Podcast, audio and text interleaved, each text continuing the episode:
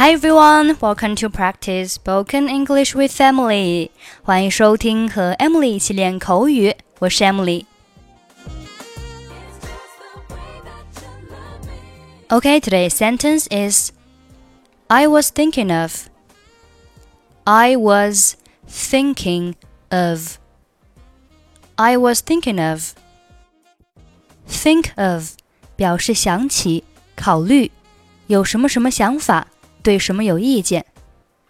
I was thinking of，意思是，我过去一段时间一直在考虑着要做某事，一直在想着要做某事。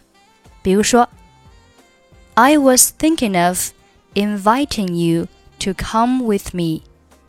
我考虑着要邀请你和我一起去。I said to Jack that I was thinking of going back.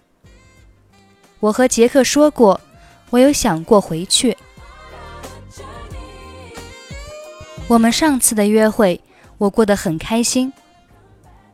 I had a great time on our last date. 我也是。Me too.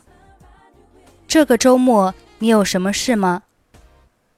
What are you up to this weekend? 没有，nothing。你想去滑冰吗？我想周六去湖边，那儿棒极了。你想跟我一起去吗？Would you like to go skating? I was thinking of going out to the lake on Saturday. It's great out there. Would you like to go with me? 我想去。 但是我不是那么喜欢滑冰。I'd love to, but I don't care for skating very much. 好吧，周日我们一帮人要去打保龄球，你想去吗？Okay, there are a bunch of us going bowling on Sunday. Would you like to go? 我喜欢打保龄球， 不过我还是更喜欢和你单独待在一起。I like bowling, but I prefer to be alone with you. 你想今晚跳舞去吗？Would you like to go dancing tonight? 我今晚不想出去，我特别累。I don't feel like going out tonight. I'm way too tired. 那你告诉我，下次我们约会，你想去哪儿？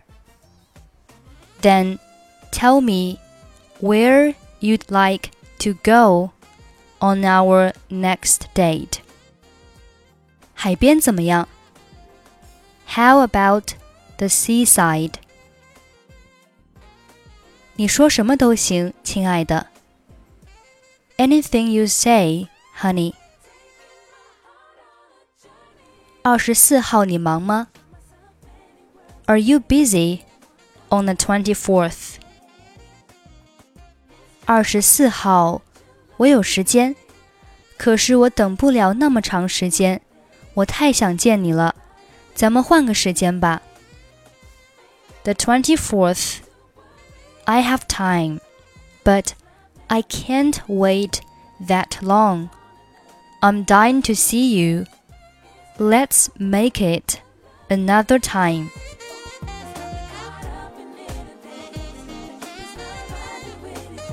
I had a great time on our last date. Me too. What are you up to this weekend? Nothing. Would you like to go skating? I was thinking of going out to the lake on Saturday. It's great out there. Would you like to go with me? I'd love to, but I don't care for skating very much. Okay, there are a bunch of us going bowling on Sunday. Would you like to go? I like bowling, but I prefer to be alone with you. Would you like to go dancing tonight? I don't feel like going out tonight. I'm way too tired. Then tell me where you like to go on our next date. How about the seaside? Anything you say, honey. Are you busy on the 24th? The 24th. I have time, but I can't wait that long. I'm dying to see you. Let's make another time. Okay, that's it for today. Thanks for listening. I'm Emily. I'll see you next time.